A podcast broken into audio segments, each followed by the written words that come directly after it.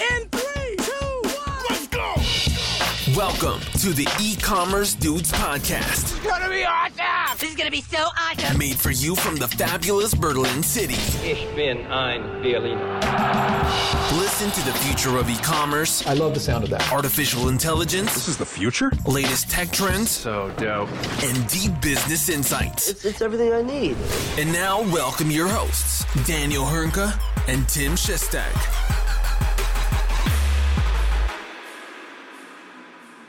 Hallo und herzlich willkommen zu einer neuen Folge bei den E-Commerce Dudes. Mein Name ist Daniel Höhnke und natürlich auch heute wieder mit dabei mein werter Kollege Tim Chessy Chester. Grüß dich, mein Großer, was geht? Moin, moin Daniel, alles gut. Jetzt haben wir tatsächlich zwei, drei Wochen keinen Podcast gehabt. Du treibst dich auf der Welt herum, Jamaika. Jetzt bist du schon wieder äh, unterwegs. Kannst du uns gleich mal erzählen, von wo aus du aufnimmst?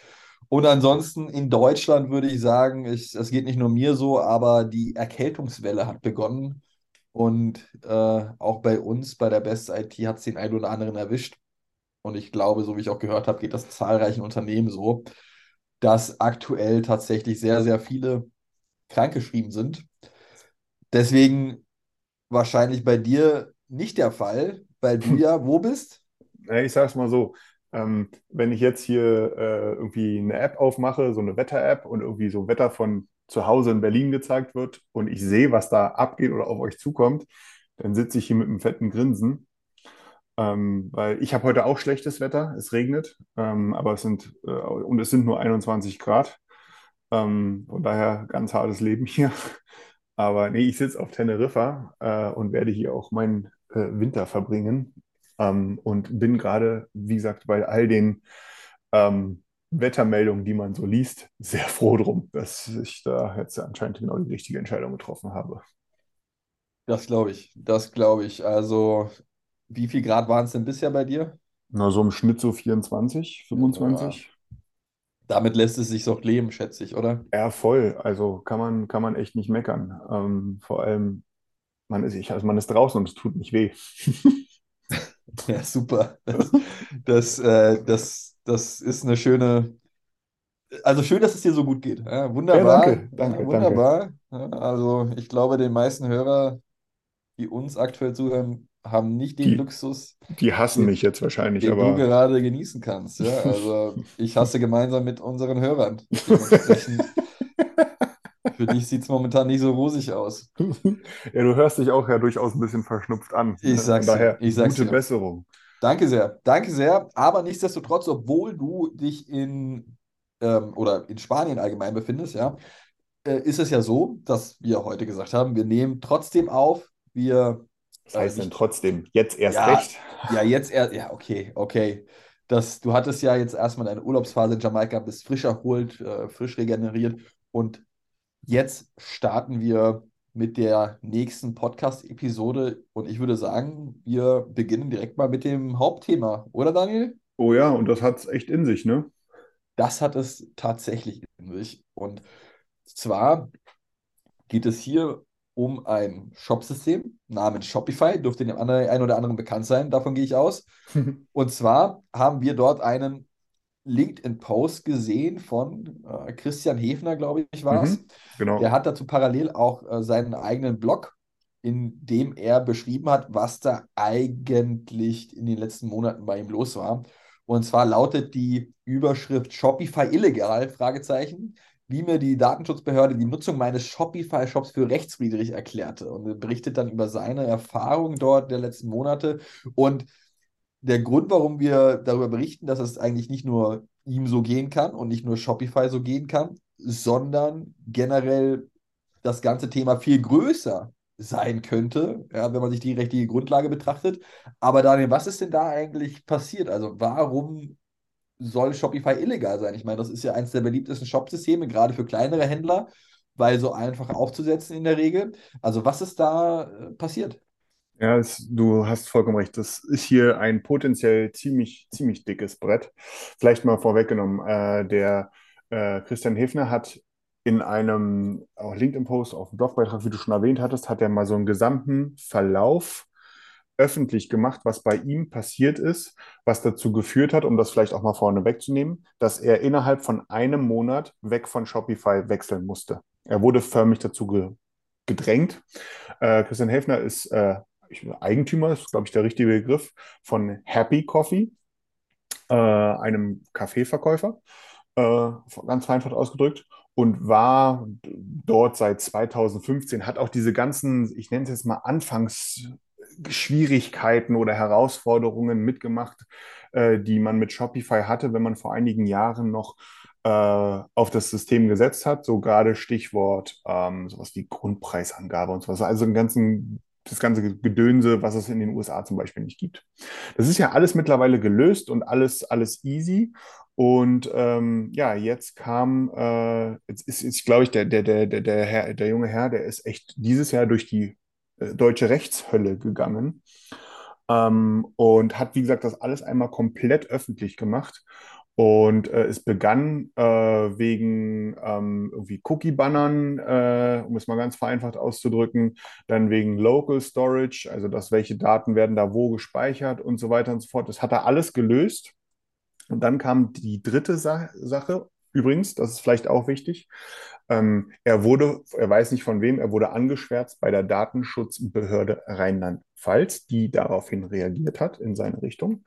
Äh, und dann eben mit der dritten Instanz sozusagen, ähm, dass die CDN-Nutzung ähm, rechtswidrig sei. Was, was bedeutet das? Ähm, Shopify nutzt ähm, äh, natürlich CDN-Dienste, wie die meisten Shop-Systeme ja irgendwie auch, gerade Cloud-Systeme vor allem, um hier ähm, Daten mal ganz vereinfacht ausgedrückt schneller zur Verfügung zu stellen, gerade auch wenn es darum geht, dass die global zur Verfügung gestellt werden. Ne? Also wenn, äh, keine Ahnung, ich bin jetzt in Spanien, wenn ich jetzt auf die Seite gehe, dass sozusagen aus von irgendeinem Server bei mir um die Ecke die Daten ausgeliefert werden und wenn du drauf gehst, Tim, dann äh, bei dir in der Ecke, dass das alles ein bisschen schneller geht.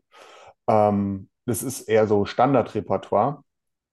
Und ähm, namentlich wurden hier genannt, ich muss mir gerade nochmal nicht, dass ich was Falsches sage, ähm, Cloudflare, Fastly und CloudFront. Das sind US-amerikanische Dienste, wie fast alle in der Riege. Äh, und diese wurden äh, als ähm, ja, illegal betitelt von der Datenschutzbehörde.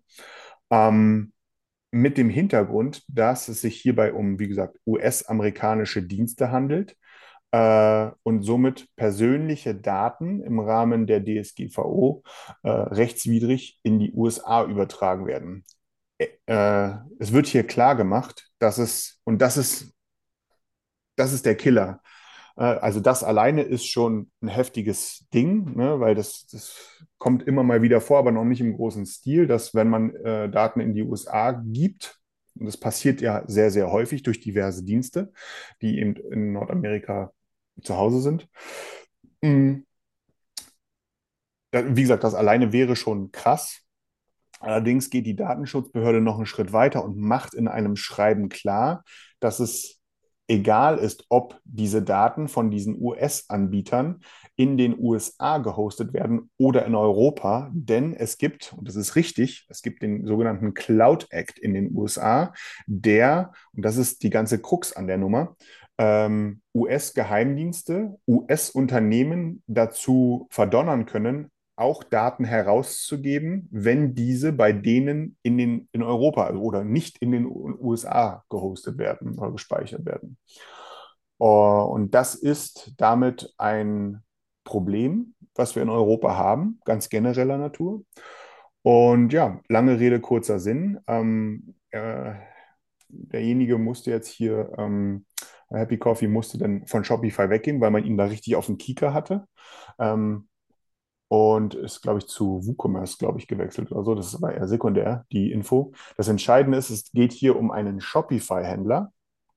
Aber wenn man sich das mal im Kern betrachtet, dann geht das hier weit über Shopify hinaus. Denn wenn jeder sich da draußen mal seinen Tech-Stack anschaut oder mal so ein Tech-Stack anschaut, was wir praktisch bei uns ähm, äh, ja, in unseren Regionen häufig nutzen, dann wird einem da relativ schnell Angst und Bange. Denn schauen wir da mal ein bisschen weiter. Ähm, wir haben vor kurzem drüber gesprochen, ne, dass äh, Shopware in die Cloud geht, äh, als SaaS-Produkt beispielsweise. Die werden bei ähm, AWS, Google Cloud etc. gehostet. Das ist das gleiche Problem. Absolut das gleiche Problem.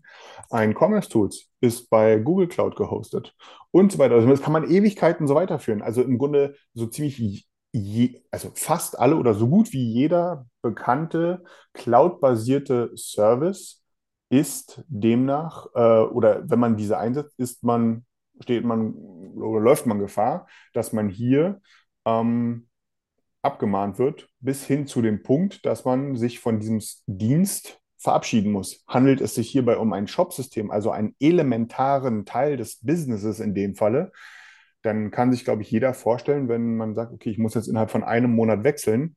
Tim, ich weiß nicht, wie so deine Erfahrungen sind, aber so ein Projekt innerhalb von einem Monat, ne, wenn wir mal davon ausgehen würden, das ist ein bisschen umfangreicher, ähm, dann ist das mal etwas, ja, salopp ausgedrückt, dann ist das knackig und kann im Grunde geschäfts-, nicht nur geschäftsschädigend sein, sondern vor allem auch eine Gefahr für das gesamte Business darstellen. Also es ist ein hartes, hartes Ding, was hier äh, an, ans Licht gekommen ist, sozusagen. Ja, absolut. Also, das ist schon eine News, die mich genauso überrascht hat. Tatsächlich. Also gerade, gerade weil es auch ein kleinerer Händler ist, also in Anführungszeichen Mhm. kleinerer Händler natürlich. Und da sind auch die, äh, äh, äh, also die Möglichkeiten natürlich in gewisser Art und Weise begrenzt, ja. Und dass du quasi direkt auf so einen kleineren Händler gehst, um so ein ja, Paradebeispiel zu setzen, was eigentlich nicht erlaubt ist, ähm, dass du quasi auf, oder, oder quasi ist ja der, die Aussage, dass du, dass du nicht auf amerikanische Softwareunternehmen setzen darfst. Das ist ja die Kernaussage, die du, Cloud-Softwareunternehmen, genau. genau, Cloud-Softwareunternehmen, die du, äh, dass du nicht auf diese setzen darfst. Und das ist ja gerade, hätte ich nicht erwartet, dass sie das bei einem kleineren Händler machen, zum einen.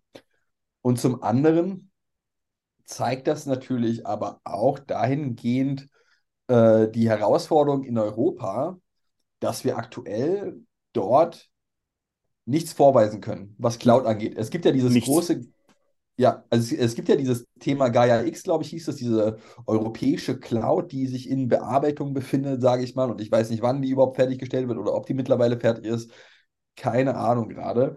Aber das wäre eine potenzielle Lösung, nur ob die auch mit den ganzen amerikanischen Diensten mithalten kann, die schon etabliert sind, die schon länger auf dem Markt sind, die, äh, die schon durchaus unterschiedlichste Kunden bedienen, weiß ich nicht. Aber es zeigt einfach das Thema, okay, in Europa haben wir in dem Zuge einfach nichts. Wir sind stark in Commerce-Systemen, kann man so sagen. Aber was das Thema dahinter angeht, Cloud-Hosting, da ist ja eigentlich alles amerikanisch. Und wenn du wirklich die drei großen aufzählst, dann ist es Azure, dann ist es Google, dann ist es AWS. Und dementsprechend ist sozusagen fast jedes große Unternehmen, was sich auf diesen äh, Plattformen tummelt, rechtswidrig unterwegs, sagen wir mal so. Ja. Und jetzt kommen wir noch an einen weiteren Punkt. Ne? Es geht ja darum, ähm, Juhu Föderalismus, ne? das war die Datenschutzbehörde Rheinland-Pfalz.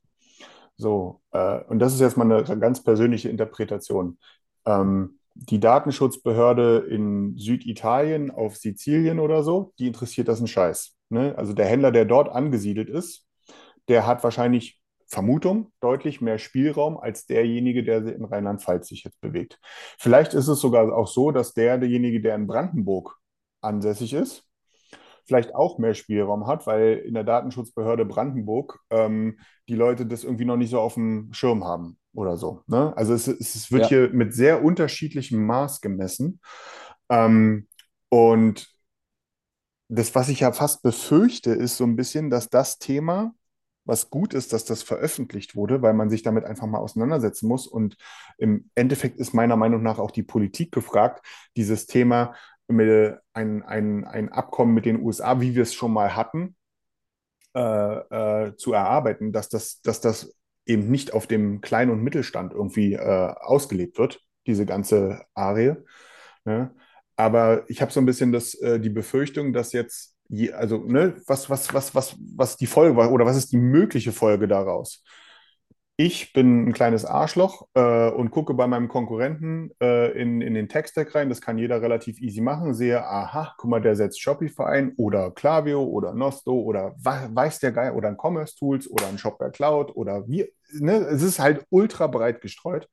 Ja? Ähm, und äh, dann ähm, ja, äh, schmiere ich den sozusagen einfach mal bei meiner, bei der Datenschutz, bei der lokalen Datenschutzbehörde an. So, und was ist die Folge daraus? Dass dann immer dann die Dienste sofort ausgetauscht werden müssen? Also im, im, im Zweifelsfall bedeutet das ein Komplettaustausch des Tech-Stacks, was definitiv nicht in kurzer Zeit bei vielen machbar ist. Also kommen wir jetzt sozusagen in so eine Situation rein, wo wir durch Anschwärzen uns Wettbewerbsvorteile ähm, erschleichen können? Würde ich mal ganz gelinde ausgedrückt für bedauerlich halten. Ja, ja. Also das ist wirklich interessant, ne? Das muss man ja dazu sagen. Der ähm, Max, der, der Christian, der Christian, der könnte ja eigentlich auch gehen, okay, äh, oder, oder wie du gesagt hast, andere Shopify-Shops herausfinden und dann genau das Gleiche tun. Und das ist ja wirklich die Frage, wo, wo fängt das an, wo endet es? Ja, und dass natürlich dann auch dahingehend eine Datenschutzbehörde vielleicht nicht das technische Verständnis hat, ja, was man eventuell braucht, um das nachvollziehen zu können, ist natürlich genauso eine Herausforderung, die dazu zählt. Und das, dass es da keine klare Regelung gibt. Ich meine, wie vielen Unternehmern folgen wir zum Teil auf LinkedIn, die auf Shopify-Shops setzen und die wirklich äh, riesige Millionenbeträge zumindest schon mal generieren. Ja, absolut. Und, und da ist ja auch ein Tech-Stack dahinter und das einfach mal so zu switchen. Also ich bin mir auch unsicher, wie es da weitergehen soll letztendlich. Ja, ich weiß nicht so ganz, was der nächste Schritt dort ist. Ob man die Datenschutzbehörde dahingehend mal sensibilisieren, sensibilisieren müsste. Hey, pass auf, also wenn wir das jetzt grundsätzlich sagen, dann können wir quasi Digitalisierung in Deutschland direkt in die Tonne werfen, weil so ziemlich alles läuft auf irgendwelchen amerikanischen Diensten. Ich weiß es tatsächlich nicht. Ja, also deswegen ich finde auch, hier laufen Realität und, und äh, Datenschutzverständnis halt wirklich in zwei komplett verschiedene Richtungen. Die sind ja. in der Form jetzt gerade mit der gesetzlichen Grundlage nicht miteinander vereinbar, muss man ganz klar sagen. Unsere Branche ist, um das mal ganz klipp und klar zu sagen, in Gänze vollständig abhängig von US-amerikanischen Diensten. Ja. Da führt kein Weg dran vorbei. Ja, also zumindest, wenn du, ich, ich wüsste zumindest keins, oder beziehungsweise zumindest, wenn du es wirklich äh, die Besten der Besten nutzen möchtest, und das sind aktuell amerikanische Unternehmen. Voll. Ne? Also ja. ich glaube, ich, also ich weiß nicht, vielleicht ist das dünnes Eis, aber äh, PayPal ist ein amerikanisches Unternehmen, oder? Ja, würde ich so. jetzt mal schätzen. Also jetzt äh, gehen da auch Kundendaten durch, äh, weil es ist ein Checkout-Ding. Ja? Selbst wenn ich jetzt ein komplettes On-Prem-Setup hier bei mir lokal auf eine Blechkiste äh, hoste und so weiter und so fort, ja? Äh, dann habe ich am Ende Payments, die in dem Falle wieder Amerikaner sind oder auf amerikanisches Technik setzen. Also das ist so, so weitreichend, das kann man, das ist krass, das ist einfach echt krass. Ähm, und, und wir hatten ja schon vorher gesagt, dass wird mit Sicherheit auch greifen, wenn das quasi auch Tochterunternehmen sind. Ja, zwar eine andere Form, eine andere Gesellschaftsform, mhm. aber es sind Tochterunternehmen und gleichzeitig wird das immer noch zu diesem Thema Cloud Act zählen, sodass das keinen Unterschied machen würde. Also ich weiß auch nicht, wie ich da als Shopify-Händler reagieren würde. Ja, ja ich finde auch ähm, das Thema, also genau, was, was ist hier noch, das müssen wir vielleicht noch zwei Sachen hinzupacken.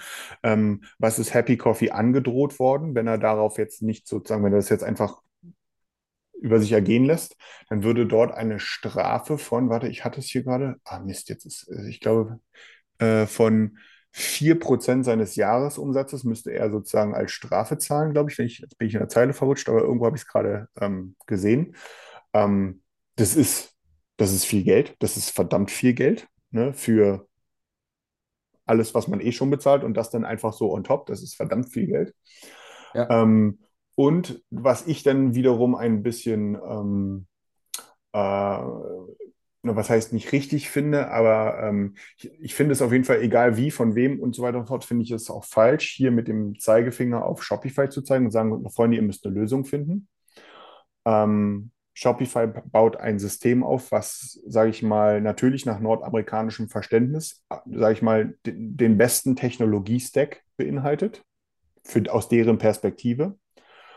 Und we nur wegen der, ähm, äh, wegen der äh, Datenschutzbehörde Rheinland-Pfalz wird das Shopify nicht ändern. Und alle anderen auch nicht, die da sozusagen in demselben Boot mit drin sitzen.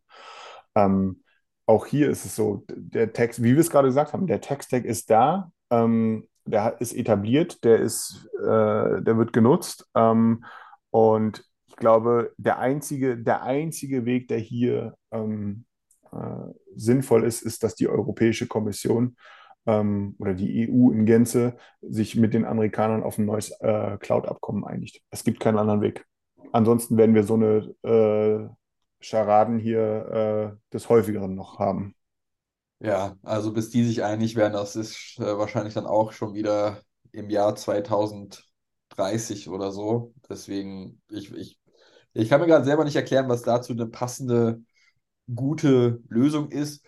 Und auf die Schnelle wird es die mit Sicherheit auch nicht geben. Ja, letztendlich Vermutlich auch, nicht, ja, genau. Ja, also du kannst ja natürlich auch einem, also stell dir vor, die möchten Shopify dazu zwingen, doch bitte ihren Tech-Stack zu wechseln. Ja, was Shopify dafür machen müsste, da würden die wahrscheinlich sagen, gut, dann lassen wir den europäischen Markt einmal ruhen und lassen das Ganze dort. Erinnert mich so ein bisschen an das Thema äh, Google und die Erpressungsgeschichte mit den äh, News in Australien.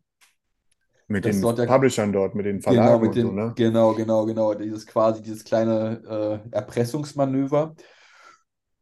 Und das wird, also Shopify wird mit Sicherheit nicht sagen, okay, gut, dann welche Dienste sollen wir denn nutzen? Könntest du ja mal die Datenschutzbehörde Ja, genau. sagen, ne?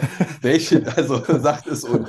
Es gibt eigentlich nichts Gutes, was da ausreicht. Ja, und, Aber und jetzt denk, denk dir mal eine Welt, in der ein AWS, Google Cloud, Microsoft Azure nicht mehr benutzt wird. Ey, das funktioniert bei uns heute einfach nicht mehr. Also so gar nicht. Ja, Wahnsinn, ne? Und das, also interessant, muss man dazu sagen. Und irgendwo auch einfach fragwürdig, dass, dass sich darüber auch seitens der Datenschutzbehörde oder allgemein auch keine Gedanken dazu gemacht wurde zuvor, ja. Und ich bin sehr gespannt, ob wir in Zukunft noch mehr Fälle davon sehen, beziehungsweise ob es dann auch mal einen richtig großen trifft, bei dem die sagen, hey, du nutzt Azure, also Ich, äh, ich du, hätte ja so eine Vermutung. Also ich würde ja fast sagen, dass ein Amazon.de irgendwie auch auf afrikanische Cloud-Technologien setzt. Würde ich ja nur mal so vermuten. Ja, meinst du? Also, ich, also wahrscheinlich auf Azure setzen die oder auf die Google Cloud. Da, da, ja, jetzt wo du sagst, ja, auf jeden Fall müssen wir mal gucken, was da jetzt die nächsten Wochen und Monate passiert, ob es noch mehr Fälle in dem Zuge gibt oder äh, hoffen wir, dass der Christian mit diesem Fall alleine bleibt, auch wenn es mir für ihn leid tut. Voll.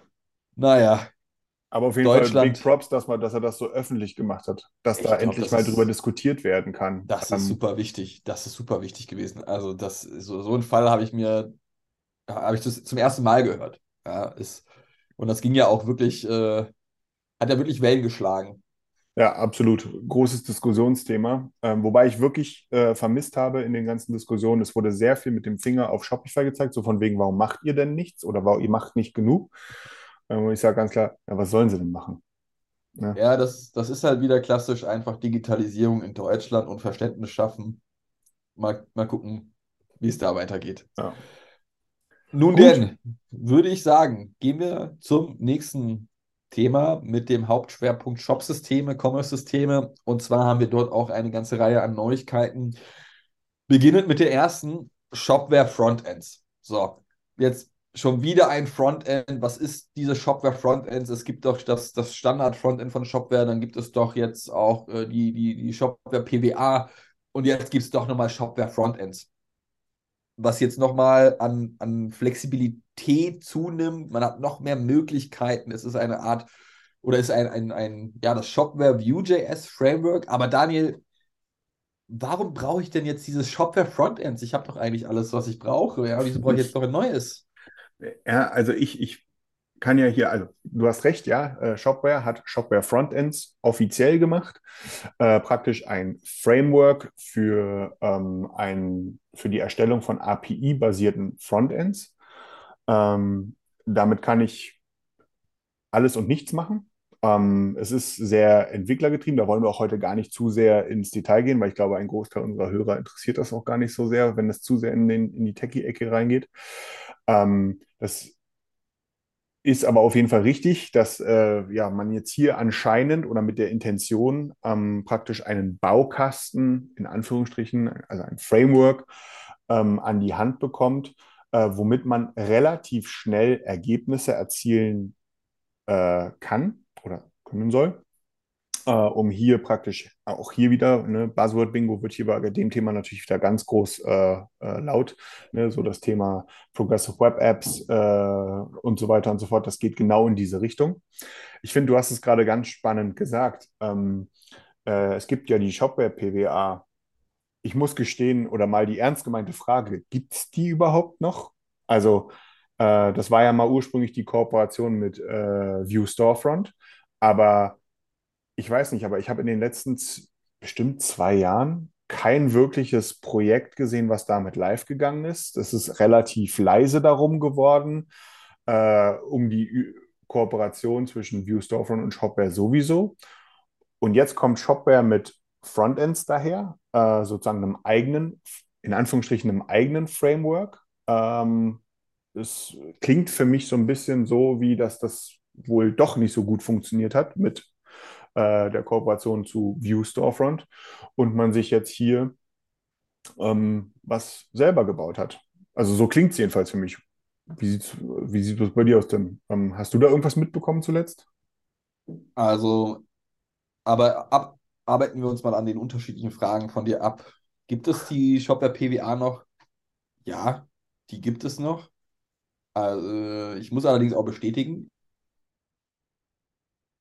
ich kenne, und das ist das Thema oder die Antwort zu deiner nächsten Frage, auch keine wirklichen sonstigen Referenzen bisher, was die Shopware PWA angeht. Also ich habe in Erinnerung, es gibt durchaus den einen oder anderen Case und es gibt auch den einen oder anderen Case. Gerade in Italien habe ich so einen, einen, einen Shopware-Shop vor Augen, wo ich genau weiß, das ist Shopware PWA gewesen. Ich habe auch gehört, da gibt es noch ein paar andere. Aber die Kommunikation nach außen hin von Shopware rund um dieses Thema Shopware PWA ist etwas ruhiger.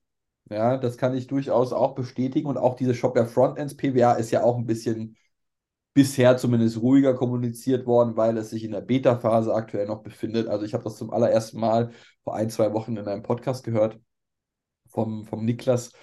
Dementsprechend, also ja, es gibt die Shopware PWA, aber die ist ja letztendlich auch noch weiterhin eingeschränkt auf das Thema Fokus Shops, E-Commerce Shops. Und Daniel, korrigiere mich, wenn ich dort, äh, dort falsch liege, aber Shopware Frontends geht ja noch einen Schritt weiter und bietet dir noch mehr Flexibilität in der Gestaltung des Frontends. Ja, also genau. wenn du deinen Konfigurator dort selber bauen möchtest, dann ist das mit dem Thema Shopware Frontends vermutlich nochmal ein Ticken simpler in der Idee der wahrscheinlich, ne? Äh, ja. Oder in, äh, in, der, in der Herangehensweise mit Sicherheit. Also auch so, so ein Beispiel, das ich da im Rahmen auch mal gehört habe, ist so von wegen, du baust halt irgendeine Seite irgendwie, so Stichwort, keine Ahnung, du baust dir irgendeine Seite auf Basis von Storyblock ähm, mit deiner eigenen Frontend-Technologie und darüber hier über Shopware Frontends klebst du dir dann einfach nur einen Checkout hinten dran oder so. Ja. Ja, also es gibt auch immer noch weiterhin die Seite der Shopware PWA auf, äh, auf shopware.com. Dementsprechend sollte es das auch noch geben. Ah ja, ach, da gibt es sogar, ah ja gut, da werden sogar scheinbar die ein oder andere Referenz genannt. Also ich vermute, da liegst du zumindest nicht richtig, dass das Ding aktuell nicht mehr auf dem Markt ist. Aber das, da scheint es noch den einen oder anderen. Wie gesagt, ich habe ja auch gesagt, das ist ganz subjektiv, ne? weil es ist verdammt ruhig um das Thema auch gewesen und weiterhin. Und jetzt kommt halt so in Anführungsstrichen das Neue. Ähm, von daher, ähm, wir können mal gespannt sein, ähm, wie sich das weiterentwickelt. In jedem Fall ähm, werden wir ein Auge drauf haben, wenn wir da irgendwelche äh, berichtenswerten ähm, Neuerungen irgendwann in der Zukunft feststellen. Vielleicht sogar irgendwie ein Projekt mal drauf sehen oder so. Oder vielleicht auch mal selber in sowas involviert sind, kann ja auch sein. Ähm, yep. Von daher gucken wir mal, oder? Ja, absolut. Also da bin ich auch mal gespannt, auch wie sich das Ganze entwickelt. Und wäre mal interessant, also auch von Seiten des Shopware noch ein paar mehr Referenzen zu bekommen vom Thema Shopware PWA. Ich sehe hier ein paar, aber eventuell gibt es dann da tatsächlich noch mehr. Und dann wäre die Empfehlung, ob man die nicht auch auf shopware.com so deklarieren könnte. Fände ich zumindest super, super interessant, da auch noch weitere Use Cases zu sehen. Gut, dann würde ich sagen, Daniel, springen wir zum nächsten Thema. Bitte. Und zwar geht es wieder, wie die, wie eingangs schon in unserem Hauptthema um Shopify. Ich denke allerdings, das ist jetzt eher ein kürzeres Thema, Stichwort. Shopify und Google Analytics 4. Was gibt es da Neues zu berichten? Also bisher war es, vielleicht fangen wir mal so an, Google Universal Analytics, also das, was wahrscheinlich alle hier gerade irgendwie einsetzen, die meisten. Ähm, das noch aktuelle Analytics äh, wird im Juli nächsten Jahres abgeschaltet. Als Nachfolger kommt Google Analytics 4. Ähm, und hier ist es so, dass äh, man in der Standardintegration, also Copy-Paste des äh, Google Analytics Codes, ähm, in Shopify äh, nur mit dem äh, Universal Analytics bisher möglich gewesen ist und auch Shopify hier sehr ruhig gewesen ist im Sinne von, ob da irgend, also kommt da irgendwas von denen im Sinne einer Standardintegration. Dazu hat sich Shopify jetzt geäußert, ja, ab wohl März, eventuell März, so ist der Plan, äh, las, lässt sich äh, Google Analytics 4 in einer Standardintegration in Shopify implementieren. Ähm, und hier würde ich nur ganz kurz oder ja, ganz kurz einfach eine Sache äh, zu dieser News äh, hinzufügen. Äh, ein Appell an jeden Shopify-Owner äh, oder Betreiber besser gesagt, wartet bitte nicht so lange. Warum? Ähm, damit, wie ab kommendem Jahr, Juli, wird Universal Analytics abgeschaltet. Ähm, und wenn ihr erst im März oder vielleicht April sozusagen Google Analytics 4 mit was relativ ja, doller anders funktioniert, ähm, äh, einbaut, dann habt ihr nur ein paar wenige Monate, wo ihr auf die Daten zurückgreifen könnt. Äh, um, also damit ist eine Langzeitbetrachtung der, des, der User Behaviors kaum möglich oder eigentlich gar nicht möglich. Von daher, auch heute kann man schon Google Analytics 4 vergleichsweise einfach in Shopify integrieren. Einfach mal googeln, Shopify Google Analytics 4, findet man irgendwie eine Million Tutorials für, äh, wo auch mit minimalsten technischen ähm, Kenntnissen das eigentlich gemacht werden kann.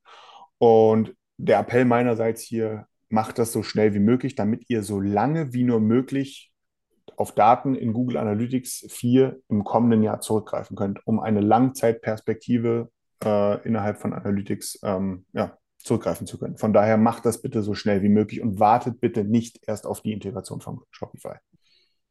Das war's Ja. schon. Ja, das, wie gesagt, ein ganz kurzes Thema und jetzt bewegen wir uns in Richtung Black Friday-Zahlen. Das konnten wir ja bei unserem letzten Podcast noch nicht besprechen.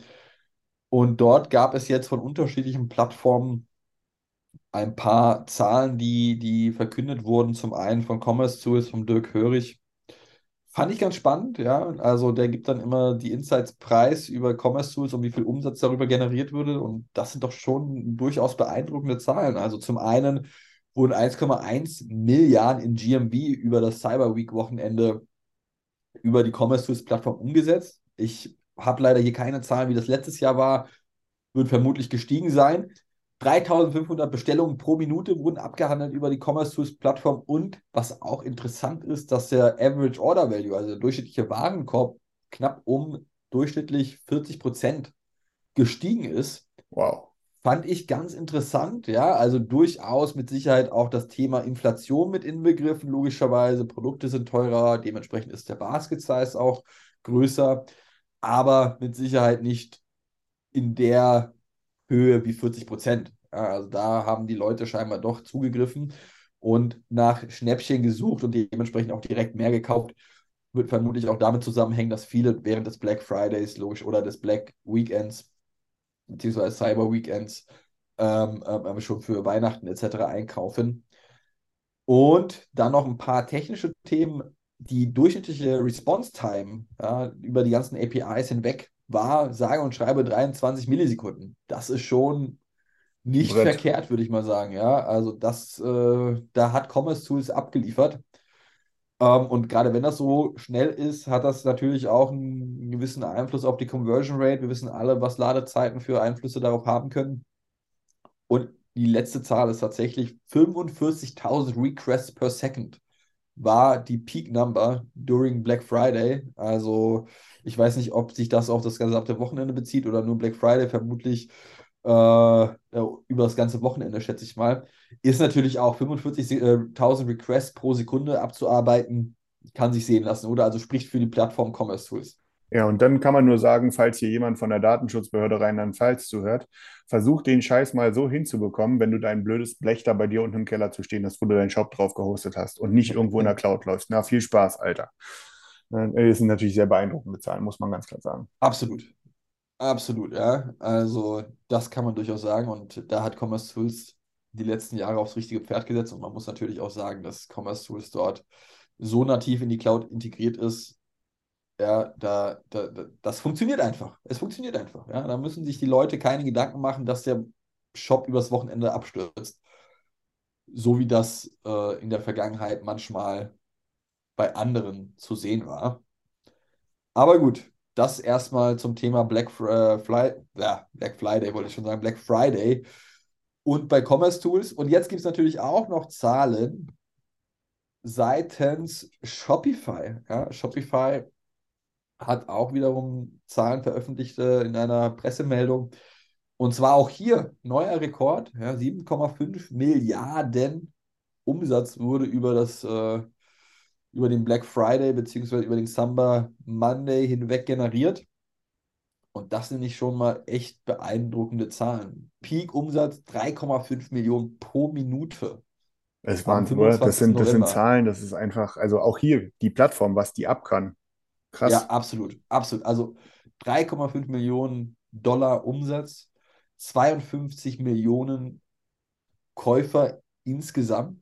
Ja, das sind nochmal 12 Prozent mehr als 2021.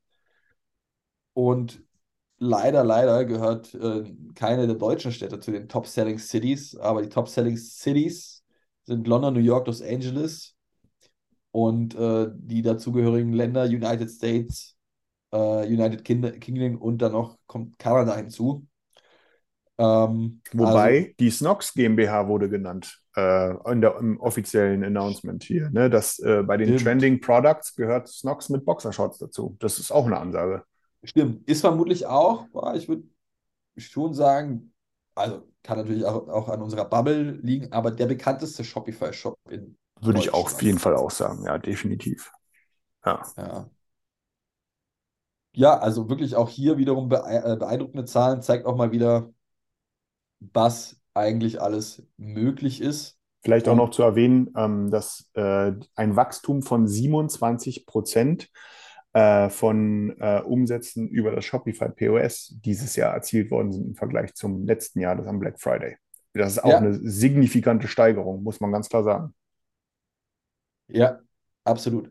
Ja, und die durchschnittlichen Ausgaben, um das Ganze noch zu komplettieren, lagen bei knapp 100, 102 Dollar. Also auch nicht unbedingt der kleinste Basket. Und auch hier, aber das ist ja eigentlich schon längst bekannt. Ne? Hier sind nochmal offizielle Zahlen zum Thema Devices. Knapp 73 Prozent der Umsätze laufen über Mobile, 27 Prozent über Desktop. Also ich denke mal, das zeigt die klare Richtung, die wir auch in den letzten zwei, drei, vier Jahren schon gemerkt haben. Es geht alles Richtung Mobile. Tablet wurde jetzt hier gar nicht genannt nimmt wahrscheinlich kaum Anteil an dem Ganzen, aber wirklich alles Richtung Mobile, Mobile, Mobile. Ähm, und ich erinnere mich noch damals, als gesagt wurde, und das mag für unterschiedliche Industrien stimmen, mobil erkundigt man sich, auf dem Desktop kauft man. Ich denke, das, äh, das ist nicht mehr unbedingt der Fall. Nee, das ist schon, nee, auf gar keinen Fall. Das ist, äh, das sollte, diese Ansicht sollte so langsam durch sein, ja.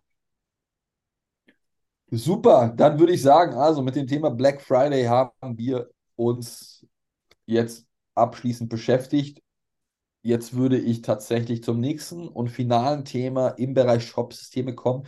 Und das ist tatsächlich auch ein Thema gewesen, was äh, in unserer LinkedIn-Bubble rege diskutiert wurde. Und zwar gibt es die Shopify Universal Search, in dem quasi Händler oder Shopify-Händler gelistet sind mit ihren Produkten und du kannst quasi über diese ganze Universal Search alle Produkte oder nach allen Produkten suchen, die es gibt. Ja. Und das ist natürlich sehr interessant Und die Frage ist dahingehend, bleibt es dabei, weil du kannst noch nicht darüber kaufen? Also die Betonung liegt auf noch nicht. Oder entwickelt sich oder beziehungsweise möchte sich ein Shopify Richtung Marktplatz entwickeln und das Ganze auch über die Plattform abbilden können und dann tatsächlich wirklicher Wettbewerber zu einem Amazon werden. Ja, ich bin da auch sehr gespannt. Ähm, hier dreht sich das ja vor allem auch um die, die hatten wir auch schon thematisiert und wir haben ja auch schon mal die These, glaube ich, das ist so schon ein gutes Jahr her, plus minus, weiß nicht mehr genau, äh, dahingehend äh, geäußert, dass Shopify ja die sogenannte Shop-App anbietet im App Store. Genau. Und äh, ich, ich mich ja auch als großer Fan dessen geäußert habe, weil ähm, da sozusagen automatisch alle Bestellungen, äh, die ich bei irgendwelchen Shopify-Shops, äh, die ich da getätigt habe, dass die in dieser App zusammengefasst werden. Ich genau sehe, wo habe ich was bestellt, wann bestellt, bla bla bla bla, ist versendet, etc. Äh, und da ist auch schon, da gab es auch schon die ersten Steps, dass ich mir die Produkte von diesen Shops anschauen konnte und so weiter und so fort. Und jetzt macht es natürlich Sinn, das ganze Ding weiterzuspinnen, ne? zu sagen, okay, ähm, von all den Produkten, die Shopify ja in seinem System drin hat, die von all den Händlern eingespielt worden sind, dass man die sozusagen über diese Universal Search, die jetzt gerade im Test ist, äh, verfügbar macht, um darüber in dem Step jetzt gerade jedenfalls äh, in den jeweiligen äh, Shopify Checkout, Shopify Shop Checkout zu gehen. Ähm, das ich glaube, Shopify geht hier relativ gemütlich, das ist jetzt gar nicht wertend gemeint, das darf nicht falsch verstanden werden, äh, gemütlich den Weg, oh, ja, definitiv in Richtung äh, Marketplace. Also es deutet ja alles in die Richtung. Anders kann ich es mir nämlich nicht erklären, weil ja, wir gehen jetzt den Schritt in Richtung Suche und ich über die Suche komme ich auf ein Produkt. Das Produkt kann ich mir im Shop angucken, kann es da kaufen, äh, was im Endeffekt auch wieder über den Shopify Checkout abläuft. Und vielleicht gibt es irgendwann einen Universal Checkout, wo ich dann auch Mischwarenkörbe habe. Aber ich glaube, davon sind wir noch ein Stück entfernt. Aber auf jeden Fall bewegen wir uns irgendwie in diese Richtung. Ja, es ist auf jeden Fall sehr spannend zu sehen. Und wenn man sich mal überlegt, gerade in den USA, wie viele Shops auf Shopify basieren, da ist die Auswahl recht groß. Da ist, glaube ich, auch ähm, ein Amazon, was da vielleicht aufhorcht. Weißt du, was ich meine? Ja, ja, ja, mit Sicherheit. Also ich denke, wenn wir das mitbekommen, wird das auch der ein oder andere Amazon-Experte mitbekommen haben. Und das ist natürlich ein, ein kontroverses Thema seitens Shopify. Auch die Frage, ob man in Richtung Marktplatz geht, beantwortet das der, der, der Harley Finkelstein, Präsident von Shopify. Äh, nee, also wir haben keine Absichten, ein Marktplatz zu werden ist natürlich auch immer die Frage, man positioniert sich oder man hat sich bisher dahingehend so positioniert, dass man Händlern eine Möglichkeit bietet, seine Produkte selbstständig zu verkaufen. Und wenn man jetzt in Richtung Marktplatz geht, dann geht das natürlich auch wieder um das ganze Ranking und welche Produkte werden hier dahingehend bevorzugt und so weiter und so fort. Ja, fehlt eigentlich dann fast nur noch, dass Shopify ihre eigenen Brand Launch, die sie über, diesen, über diese Universal Search anbietet. Wobei ich glaube, das wird äh, noch lange Zeit äh, dauern, bis das ich glaube, du musst oder bei der Produktmenge musst du auch erstmal, ähm, also ich mal, Suche gehört jetzt nicht zu den Kerndisziplinen von Shopify, das muss man auch sagen. Ähm, ja, also die Frage ist natürlich aber auch dahingehend, muss, muss es die eigene Shopify-Suche sein? Nee, aber ich meine, wenn sie jetzt eine eigene Suche innerhalb der Shop-App anbieten, ne, so eine Universal Search, dann musst du da wahrscheinlich auch erstmal Kompetenzen aufbauen, ein bisschen testen. Solange du da so ein Beta-Schild drüber hast ja. und sagst, wir sind kein Marktplatz, kannst du dir halt auch mal den einen oder anderen Lapsus erlauben, ne? Klar. Das sofort alle schreien. Ne? Ähm, wenn du sagst, du bist Marktplatz und es ist nicht Beta äh, und dann funktioniert das nicht richtig, dann ist Kacke. Ja, natürlich, aber also ich, ich frage mich immer aus, aus unterschiedlichen Perspektiven, was würde ich jetzt als Händler denken? Ja, jetzt, gut, jetzt muss ich da wieder meine Produkte listen letztendlich, dann gibt es wieder unterschiedliche Rankings, dann weiß ich wieder nicht, warum ich nach oben gestuft würde oder warum nicht. Ähm, aber ich habe tatsächlich eine Alternative zu einem Amazon, so, die ich nutzen kann, wenn sie dann Absolut. wirklich mal gut vermarktet ist und gut aufgebaut ist.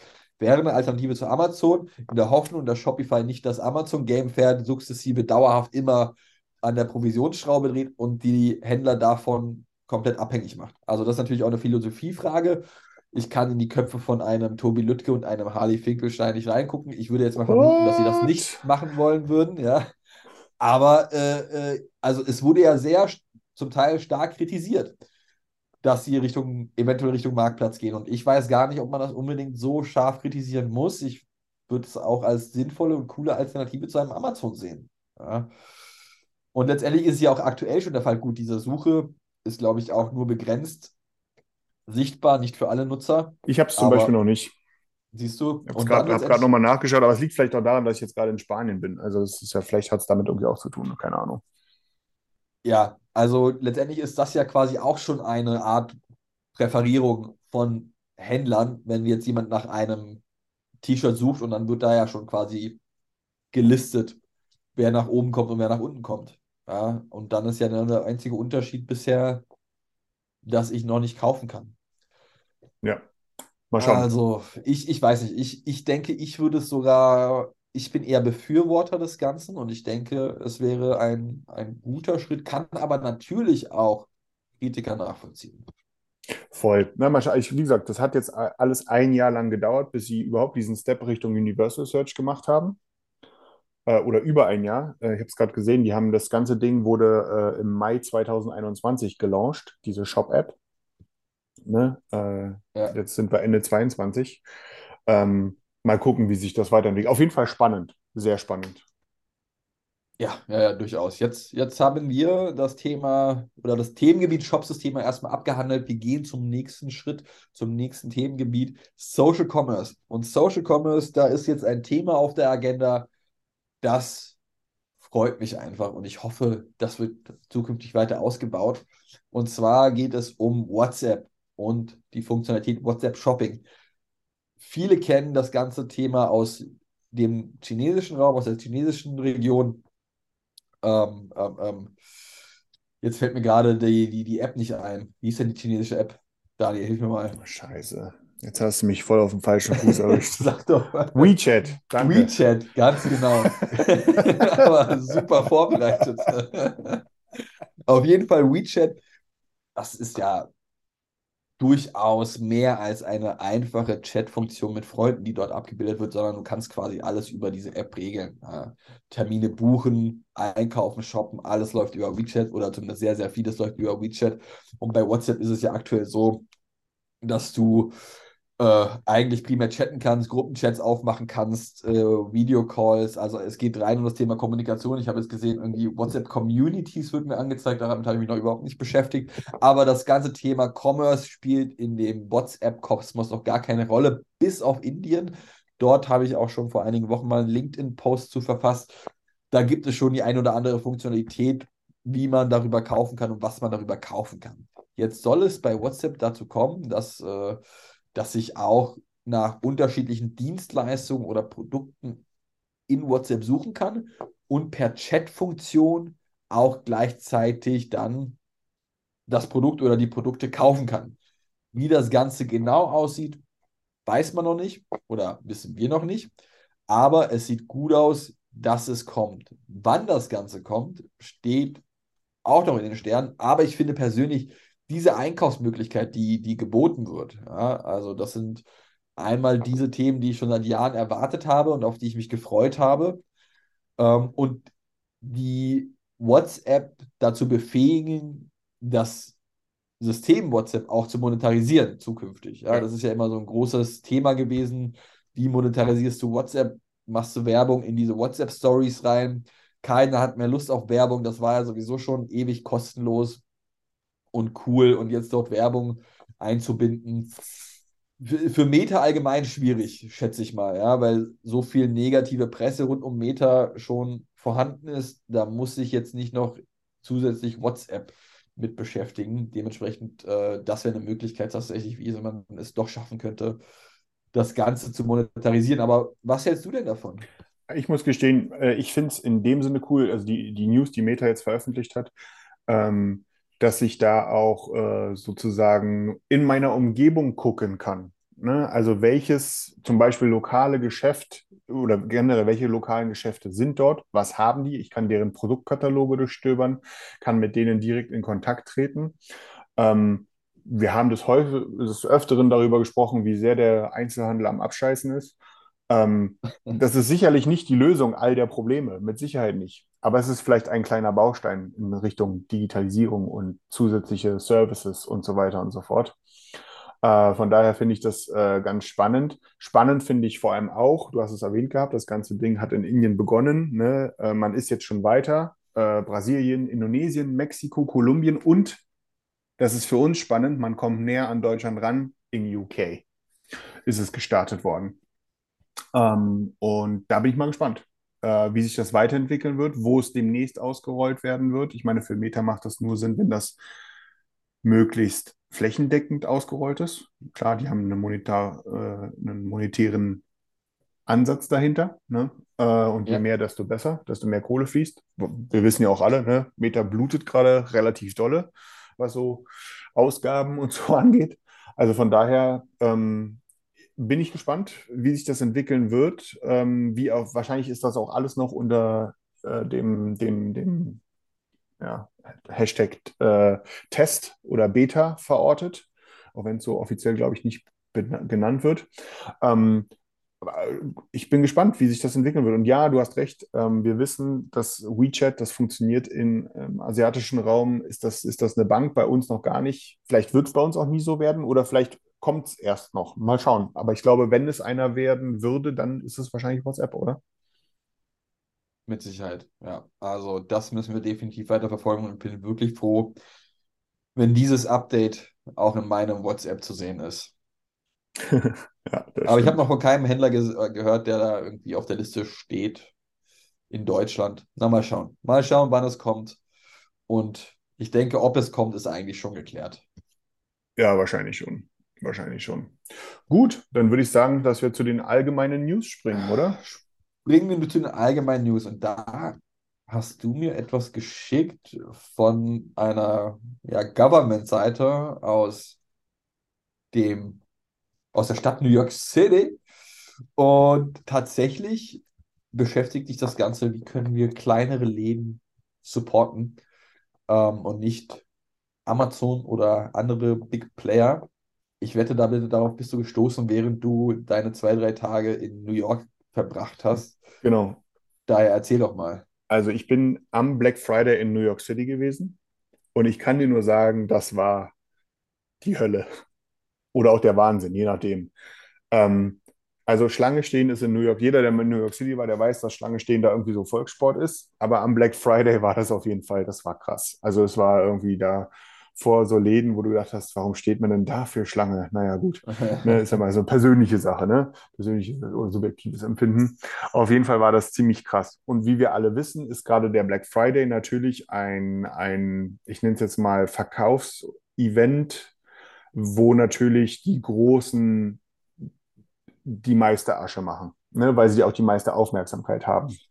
Und in New York City gibt es deswegen schon wohl seit einer Weile ähm, ein, ein Folgeevent, was am Samstag danach stattfindet. Das nennt sich Small Business Saturday, wo, und das fand ich ziemlich krass, egal auf welchem Fernsehsender, ähm, äh, in den Einkaufsstraßen, äh, an den Läden selbst, äh, in den, äh, im Taxi gibt es ja, also jedes Taxi in New York hat ja auch so einen Bildschirm mittlerweile drin, wo Werbung läuft. Da lief das Small Business Saturday rauf und runter. Und wenn ich sage vom Fernsehen, ich rede hier über so ähm, das Pendant zu, also so CBS, ABC, das sind so die Pendants bei, zu uns bei, keine Ahnung, RTL und Pro7 und so weiter und so fort die in ihren Nachrichtensendungen darauf hingewiesen haben. Jeder, jede, jedes Network hat dort eine Themenseite gehabt zum Small Business Saturday, wo auch ein Verzeichnis gewesen ist mit Händlern, die mitmachen, ähm, was die anbieten und so weiter und so fort. Es gab eine eigene, oder es gibt eine eigene App dafür, eine offizielle App von der Stadt New York, powered by American Express und so weiter und so fort, wo halt wirklich sich eine gesamte Stadt darauf committed hat, am Tag nach dem Black Friday die kleinen Businesses zu promoten oder denen die Bühne zu überlassen. Und das finde ich richtig krass. Und das war auch wirklich, das war ein Riesending, das war riesengroß. Du konntest dort wirklich über die App, konntest du dann halt auf die jeweiligen Shops gehen. Die meisten waren natürlich auch durchdigitalisiert, wo ich genau sehen konnte, was die führen, ne, zu welchem Preis. Du konntest genau sehen, welche Aktionen die da am Laufen haben. Äh, du konntest da Umkreissuchen machen und so weiter und so fort. Also wirklich riesengroß, riesengroß war die, ist, ist dieses Event. ähm, wo teilweise Live-Reportagen auf CBS New York oder New York One und so weiter und so fort in so vor so Läden standen und dort die Eigentümer interviewt haben und so weiter und so fort. Und ich muss gestehen, ich fand, ich war davon, nicht vom Black, also vom Black Friday auch so ein bisschen, aber äh, in erster Linie vom Small Business Saturday war ich hochgradig beeindruckt gewesen, in welcher Präsenz, also überhaupt, dass es dieses äh, Event sozusagen gibt, weil ich davon noch nie vorher gehört habe. Ähm, und in welcher ja, Größe das dort auch einen Stellenwert hat. Ähm, und ich habe so, ich weiß nicht, hast du von diesem Event jemals vorher gehört? Nein, überhaupt nicht. Also das erste Mal, als du mir die Seite geschickt hast vor ein paar Wochen und ich fand das schon interessant, weil das ist ja schon quasi sehr, sehr bekannt für die USA, dieses ganze Community Work etc., sich gegenseitig supporten, wird ja dort immer recht groß nochmal geschrieben. Und auch die Zahlen, die dort draufgelistet werden, ja, dass du quasi in, in, in New York City alleine 230.000 von diesen kleineren Läden hast und äh, knapp 3,69 Millionen Menschen mit diesen kleineren Läden beschäftigt sind. Das ist ja gigantische Zahlen für diese Das ist ganze einfach Community. jeder Einwohner von Berlin, ja, und noch Ja. ein bisschen was obendrauf, ne, ist Und am Samstag cool. bei den kleinen Läden shoppen. So jetzt mal Cool. vereinfacht ausgedrückt, ne? Ja, ja, cool, dass das so supported wird und das war mir so auch nicht bekannt, dass das quasi auch über, über TV-Werbung und in Taxis fand ich das auch recht schön, wie du das äh, beschrieben hast. Wie gesagt, auch gar nicht nur Werbung, Bildschirm. sondern auch wirklich als redaktionelle Beiträge, so im Morgenmagazin oder so, ne, wo halt ein eigener riesengroßer Blog, ne, wir alle kennen das ARD äh, oder ZDF Morgenmagazin, äh, es gibt das Sat1 Morgenmagazin und so weiter. Und man muss sich vorstellen, genau dort werden in diesen halbstündigen Blöcken oder in den USA ist es eher mehr so 10 Minuten Blöcke und dann ganz viel Werbung, äh, werden, wird ein signifikanter Anteil darauf verwendet, Local Businesses oder Small Businesses zu zeigen, deren Angebote zeigen, die teilweise, müsst ihr euch vorstellen, wie bei so einem, äh, hier, wie heißt das, ähm, TV-Shopping, haben die die Produkte, irgendwelche Pfannen, irgendwelche Küchenutensilien da gehabt, haben gesagt, bei diesem Händler in der Straße gibt es das und das, der hat vier Filialen, hier auf der Seite könnt ihr sehen, wo das nächste dran ist, gibt die Pfanne für den Preis und so weiter und so fort. Das war mega. Das war einfach mega. Das habe ich noch nie, sowas habe ich noch nie gesehen. Sehr cool. Sehr Von daher, cool, ich glaube, ja. wir können uns da ein Beispiel von nehmen. Ähm, weil sowas gibt es bei uns einfach nicht. Überhaupt nicht. Also ganz im Gegenteil. Wir hören immer nur Neid und äh, Amazon ist scheiße und Amazon macht unser Internet, äh, unser Business kaputt und das Internet sowieso. Und äh, wir lösen die oder wir retten den Einzelhandel mit noch mehr Parkplätzen und so ein Schwachsinn. Ähm, sowas wäre doch vielleicht auch mal eine Idee, einfach mal zu gucken, wo es woanders funktioniert. Ähm, und das wäre vielleicht wär- auch ein Baustein dabei. Ja, das ist echt ein cooles, sehr cooles Beispiel. Gut, dann äh, lass uns zum nächsten Thema gehen und wir haben noch zwei übrig. Das erste von beiden ist Primark. Ja, Primark in Begr Bedrängnis, so haben wir die Überschrift genannt. Und das ist wirklich auch äh, sehr, ja krass, muss ich sagen, die Nachricht. Also Primark ist ja eigentlich dafür bekannt gewesen, oder was heißt dafür bekannt gewesen, aber dafür bekannt, sehr, sehr günstige Mode. Nachhaltig ist nicht unbedingt ein USP von Primark, würde ich mal sagen. Und gerade bei jungen Leuten, gerade bei jungen Leuten doch recht beliebt. Und jetzt ist es doch so, dass, dass auch ein Primark aktuell ja zu kämpfen hat, Filialen schließen muss, weil die Umsätze zu wünschen übrig lassen, um es mal so zu formulieren. Ja, Also sehr letztendlich ist es diplomatisch so, ausgedrückt. ja, ja, also ich glaube, wie viel Umsatz waren es noch 2009, äh, 2019? Ich glaube knapp 900 Millionen. Genau, es waren 916 Millionen Euro Umsatz alleine in Deutschland 2019 und jetzt 2021 sind es nur noch 380 Millionen gewesen. Das ist, da kann man definitiv von Einbruch, glaube ich, sprechen. Genau, und jetzt muss man auch dazu sagen, ein Primer aktuell, was das Thema Online angeht, überhaupt nicht präsent. Also ja, sie haben eine Webseite, ja, sie zeigen Produkte an, kann man online kaufen? Nein, kann man nicht. Warum kann man nicht online kaufen? Ja, vermutlich rechnet sich das einfach nicht mit so günstigen, niedrigmargigen Produkten, wie es ein Primark anbietet.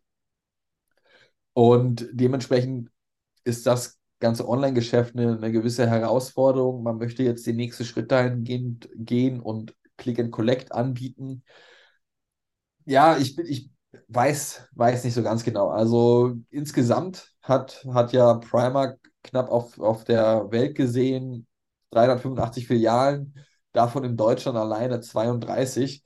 Und davon werden jetzt einige geschlossen, unter anderem auch in Berlin in der Schlossstraße, weil es sich einfach nicht rechnet. Ich weiß noch nicht ganz genau, in welche Richtung sich Primark bewegen wird. Ja, ob die mal das ganze Thema Geschäftsmodell überdenken sollten. Ja. Ja, äh, ich gehe da relativ ähnlich. Ich habe jetzt leider keine Zahlen parat. Hm, ich habe das jetzt nur so im Hinterkopf gerade. Ähm, irgendeine Statistik, die ich jetzt nicht mehr genau beziffern kann, aber dass jetzt in der Pandemie sich äh, das Thema Fashion, Shopping zu einem signifikanten Teil ins Internet verlagert hat. Also noch in einem viel stärkeren Maße als in anderen Branchen. Ähm, und anscheinend auch wohl recht nachhaltig. Ähm, das Punkt 1. Punkt 2, der daraus folgt, ist, dann hast du halt so Player wie so ein Shein, ne, äh, die eben auch im absoluten Fast Fashion, Billo, Mode-Bereich unterwegs sind ähm, und wahrscheinlich nochmal noch mal schneller drehen, was die Ware angeht in einem noch größeren Maßstab. Das ist ja, also da gibt es ja auch, kann man sich mal anschauen, wenn man mal irgendwie äh, mit offener Kinnlade in abschreckender Art und Weise äh, vom Fernseher sitzen möchte, kann man sich auf YouTube mal so ein paar Dokus zu Ski reinziehen. Das ist krass. Ähm, also dieses Thema Billo-Mode ist wahrscheinlich, ist die Vermutung in vielerlei Hinsicht irgendwo ins Internet, zum Beispiel zu Shein abgewandert. Ähm, und das andere Thema ist, äh, Primark ist jetzt nicht gerade bekannt für Nachhaltigkeit und dergleichen, ne? Ganz im Gegenteil sogar. Ähm, Überhaupt nicht. Und die Generation, ähm, äh, hier die, die letzte Generation und dergleichen, ne? Ähm, ich glaube, da ist Primark nicht gerade großartig angesehen. Und ich glaube, da hat sich in den letzten Jahren auch einfach ein bisschen was verändert, gerade auch bei den jungen Leuten. Ähm, so Fridays, Ja, die, die Fridays for ja. Future Generation. Also du hast die Ja. natürlich immer noch, ne? Und die sind dann halt auch bei Shein und weiß der Geier wo. Und Genau. die gehen ja immer noch zu Primark, ne? Aber ich glaube, dass es halt was anderes ist als 2017 oder 2016 oder so, ne? Wo geil, billig, billig, äh, für einmal weggehen am Wochenende kann ich mir ein Outfit kaufen und es danach wegschmeißen oder so, ne? Ich glaube, die Zeit ist so ein bisschen Das in Teilen wenigstens vorbei. Da, das glaube ich auch. Ich glaube einfach aber auch, dass ein Shein die ganzen Prozesse echt optimiert hat. Also wirklich richtig gut optimiert jeden hat. Fall. Das läuft alles wie am Schnürchen vom Verkauf des Produkts, vom Erkennen eines neuen Trends bis zur Produktion etc. pp. Also alles top optimiert bei, bei in einer Shein. Zeit, die, also innerhalb von Tagen haben die da ja eine neue Kollektion hingestellt, ne? Äh, weil da irgendeine KI einen neuen Trend erkannt hat oder so. Das ist ja Wahnsinn, das ist einfach Ja. Wahnsinn, was Shein Ja. da auf Genau, dem Kasten und- hat. Und dieses ganze Thema, würde ich mal behaupten, oder nicht dieses ganze Thema, aber vieles davon fehlt einem Primark. Und dann Voll. kommst du sowieso nochmal auf diese aktuelle Wirtschaft, äh, wirtschaftliche Lage zu sprechen und sagst, höhere Energiepreise, höhere Rohstoffpreise etc. Ähm, und dann hast du einfach solche riesigen Filialen. Das ist ja nicht irgendwie Die eine, kosten echt viel Geld, ne? Genau, genau. Ist ja nicht eine, eine 100 Quadratmeter äh, Boutique oder was auch immer, sondern sind ja riesig und an Premium-Plätzen. Naja, und das Thema Nachhaltigkeit hast du ja auch schon angesprochen. Äh, klar, also es gibt diese Friday for Future Generation, es, es, es gibt die letzte Generation.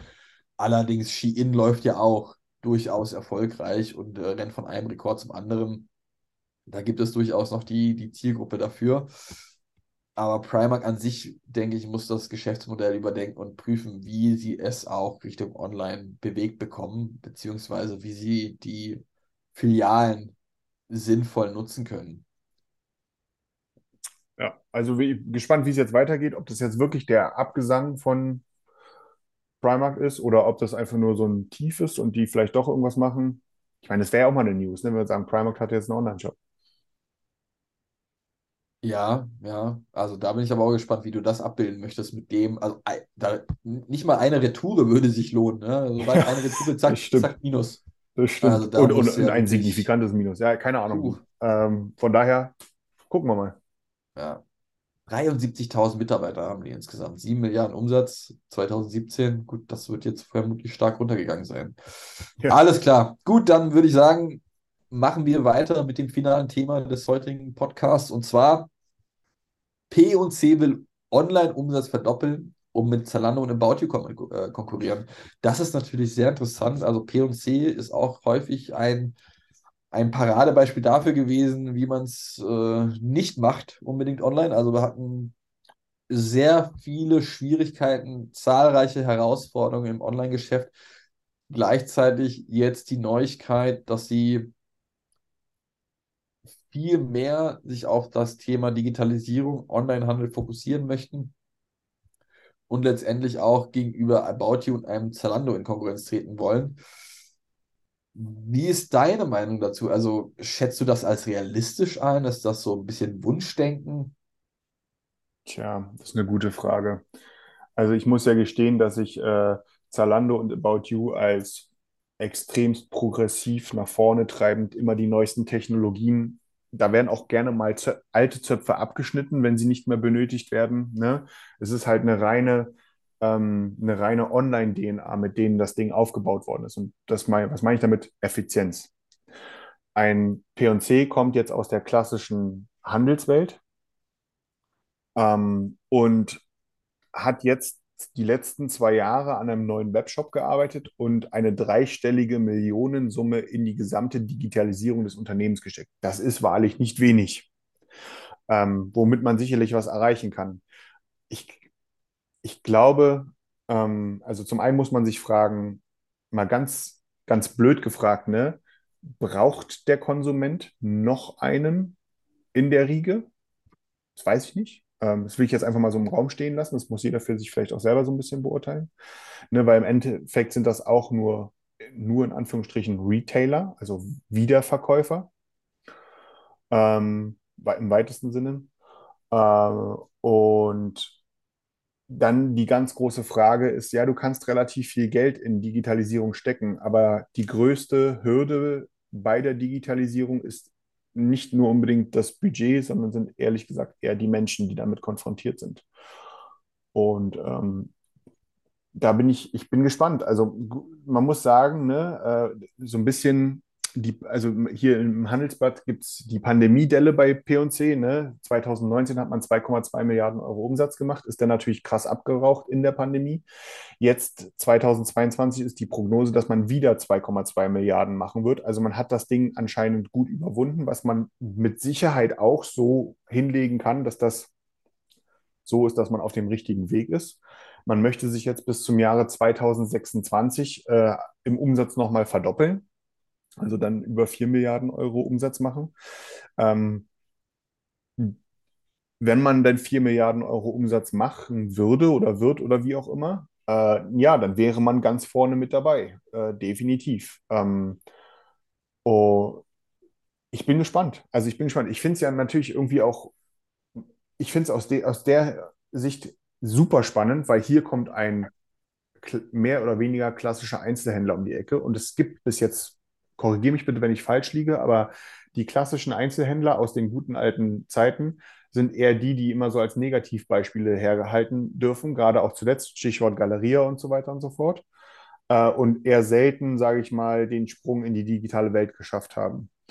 Ähm, mir fallen, ehrlich gesagt, vielleicht fällt mir auch gerade einfach nur keiner ein, ne? Äh, aber ja, also Bräuninger ist mir bekannt, Bräuninger dass die das ganz ja. gut machen. Aber also ich stimme dir zu dem, was du sagst, und letztendlich ist es für einen P&C extrem schwierig, eigentlich das aufzuholen, was ein Zalando, was eine Baute über die letzten Jahre gewonnen hat. Ja, das musst du ja erstmal schaffen, egal wie viel Geld du investierst. Das ist einfach Zeit, die du ja schwer einholen kannst. Möglich ist es. Interessant allerdings wird es werden bei einem P&C, wenn sie in Richtung Best-of-Class Omnichannel-Erlebnis gehen. Weil ja. das kann zum Beispiel ein Zalando nicht bieten unbedingt, ja, weil die haben ja keine wirklich stationären Läden, genauso wenig wie eine About Und wenn die es schaffen, wirklich das Best-of-Class Omnichannel anzubieten, dann ist da, denke ich, immer noch eine Nische vorhanden, ein weiterer Player auf diesem Markt zu sein und dort auch zu bestehen. Aber einfach ist anders. Also das wird mit Sicherheit ein Thema sein, ähm, was, was du nicht eben mal als Nebenbei-Projekt machst, sondern da musst du dich wirklich fokussieren, Prioritäten setzen und gerade das Thema Verknüpfung, Filiale, Online-Shop etc., Silos aufbrechen und so weiter, das ist nicht einfach. Ich muss ja gestehen, eine Sache, die mich dann schon wieder so ein bisschen skeptisch macht, aber das ist auch ganz genereller Natur. Ähm, in dem, in dem Artikel im Handelsblatt wird auch äh, äh, auf die Software eingegangen. Und hier hat man sich bei P&C dazu entschieden, äh, keine bestehende Software im E-Commerce zu nutzen, sondern alles komplett selber zu entwickeln. Und ähm, da stelle ich jetzt einfach mal plakativ die Frage, warum muss ich ein komplett neues Shopsystem entwickeln, wenn ich T-Shirts und Unterhosen verkaufen möchte? Ja, ich weiß, das ist sehr plakativ gefragt, aber ich glaube, so ein bisschen Berechtigung hat das, hat diese Frage. Weiß nicht, wie siehst du das denn? Ja, ist eine Grundsatzentscheidung, ne? Also musst du das Ganze ownen, ähm, um einen Wettbewerbsvorteil zu halten, äh, zu, zu, zu, zu erhalten. Und dann ist die Frage, was ist denn der Wettbewerbsvorteil in dem Zug? Also was ist jetzt der Vorteil dieser eigenentwickelten Plattform? Das, äh, das ist natürlich eine Frage, die ich schwer beantworten kann. Ja, das müsste man direkt bei P&C fragen und dann natürlich auch nicht nur auf die einmalige Entwicklung gerechnet, sondern über die gesamte Laufzeit gerechnet. Wie sieht es denn eigentlich über die nächsten drei, vier, fünf Jahre aus? Ist das vielleicht sogar günstiger, wenn wir das selbst entwickeln und, und äh, ownen komplett? Oder ist es äh, teurer? Aber ich, also ich, ich muss mir ja schon denken, dass die sich darüber Gedanken gemacht haben. Und nur die Frage, wieso, würde ich auch noch gerne beantworten haben. Also wäre super spannend. Es muss ja kein Fehler sein. Kann ja durchaus richtig Nee, sein. natürlich nicht. Äh, vielleicht gibt es den Grund, den man einfach nicht weiß, warum, ne? Aber ich bin da trotzdem einfach erstmal grundskeptisch, ja, weil, absolut. ne, gerade weil der Shop an sich ja jetzt gerade auch nicht gerade vor Innovation strotzt.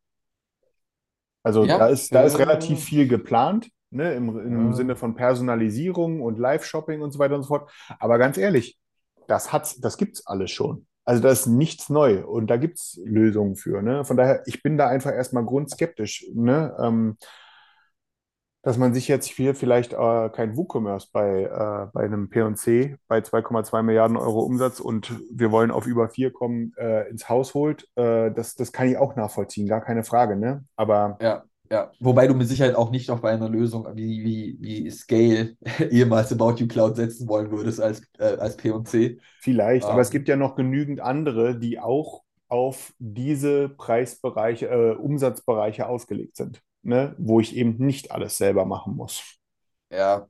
und Ja, also maintainen muss. wir, wir stellen die Frage einfach in unserem LinkedIn-Post zur der heutigen Podcast-Episode und eventuell beantwortet uns ein P&C, was denn die Benefits sind von der Eigenentwicklung. Ob es nur die finanziellen Themen sind, die dort besser dastehen oder ob es andere Gründe dafür gibt.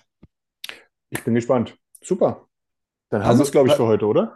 Wir haben es für heute und Daniel, für nächstes Mal nehmen wir uns vor, dass wir, also mir ist aufgefallen, beziehungsweise auch Zuhörern von uns ist aufgefallen, wie häufig wir das Wort gespannt und spannend benutzen. Das müssen wir jetzt mal streichen und eine Episode probieren, ohne das Wort gespannt oder spannend aufzunehmen. Ah, Das wird spannend, ob wir das hinbekommen. Ja, das wird sehr spannend. Ja? Aber, aber das Ding ist einfach mal, nicht wie sonst musst du Jahre darauf warten bis zu einem Ergebnis, sondern nächste Woche erfährst du direkt, kriegen wir das Wort spannend aus dem Wortschatz für die Episode gestrichen oder Ich nicht. bin gespannt, ob wir das hinbekommen. Ja, Spannendes Ich Thema. auch. Ja, es ist, es ist sehr, ich- also, es, es wird exciting sein zu sehen. Ne? Also mal, mal gucken. Ja, ich würde sagen, äh, it's a wrap. Lass uns äh, zusammenpacken. Ich denke, das war eine coole Folge. Etwas länger als sonst, einfach weil es auch so viele News gab. Und ich freue mich schon auf nächste Woche. Coolio. Danke dir, danke euch da draußen. Bis nächste Woche. Bis nächste Woche. Ciao. Ciao.